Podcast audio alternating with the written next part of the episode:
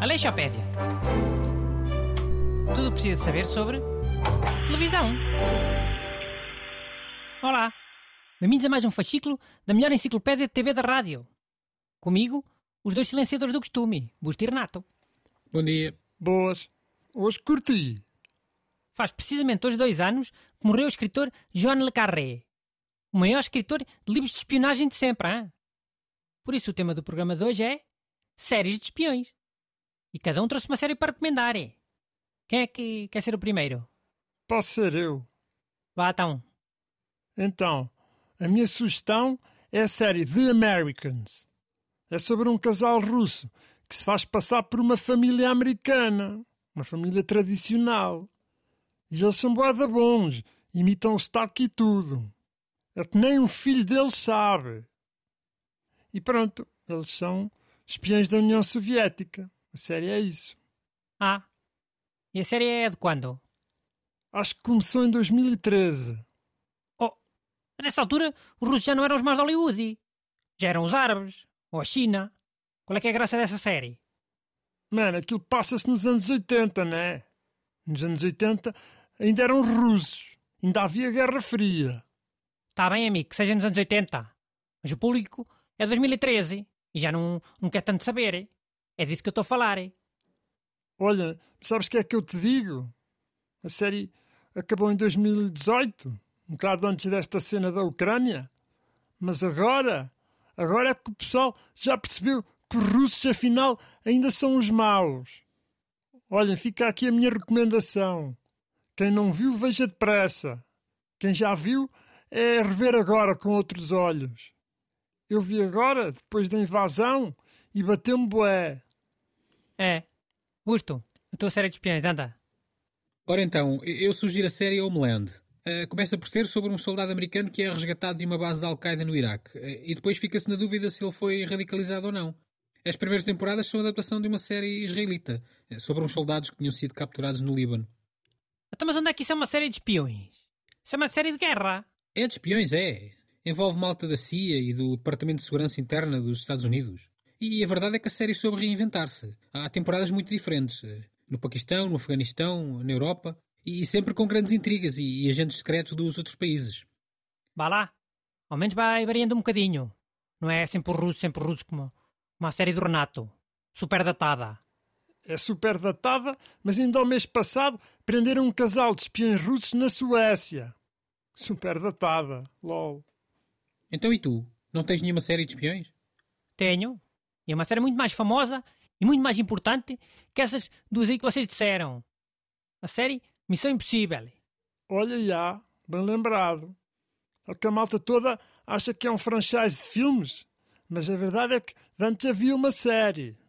A malta toda não. Acham os millennials como tu. A malta mais velha lembra-se bem. Então aquilo estava sempre a dar, hein? É verdade, Renato. Ainda por cima a série teve duas versões, uma a preto e branco nos anos 60 e outra já a cores no final dos anos 80. Ah, ok. Um remake. Eu tinha ideia de ver essa cena a preto e branco, agora que falas nisso. Não era nada um remake. Eram novas aventuras uh, da mesma organização, das Missões Impossíveis. O chefe até era o mesmo, mesmo ator e tudo. O Jimmy. Good morning, Jim. Ah, ok. Pronto, não sabia. Então os filmes é que são remake? É isso? Deve ser. Então, uh, aquilo era assim. Cada personagem tinha um poder diferente lá na equipa. Havia o Jimmy, que era o chefe, e o poder dele era ir ouvir a missão para depois dizer aos outros. Num computadorzito que depois começava a deitar fumo. Good morning, Jim. Acho que na primeira série não era sempre um computadorzito. Era, era em vários formatos.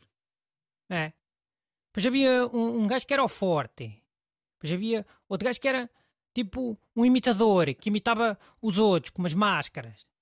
Depois era uma gaja que era tipo. Um, depois era uma mulher que era tipo uma modelo para seduzir os homens de negócios, assim mais burros.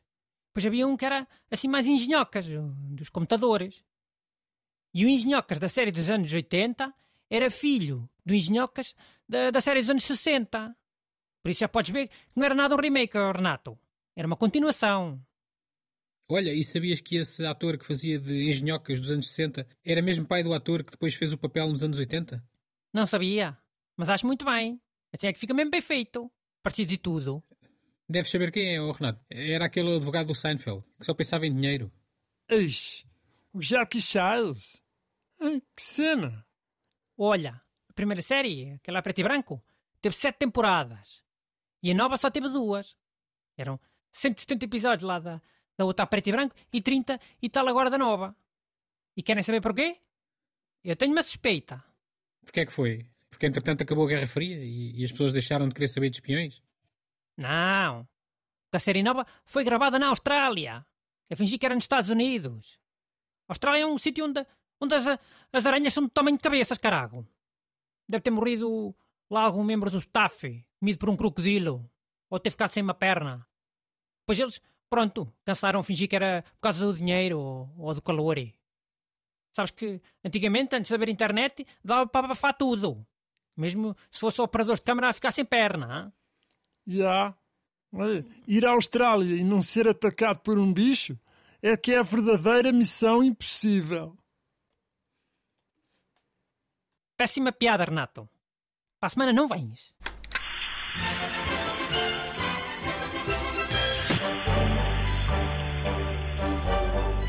Aleixopédia. Tudo o que precisa saber sobre televisão.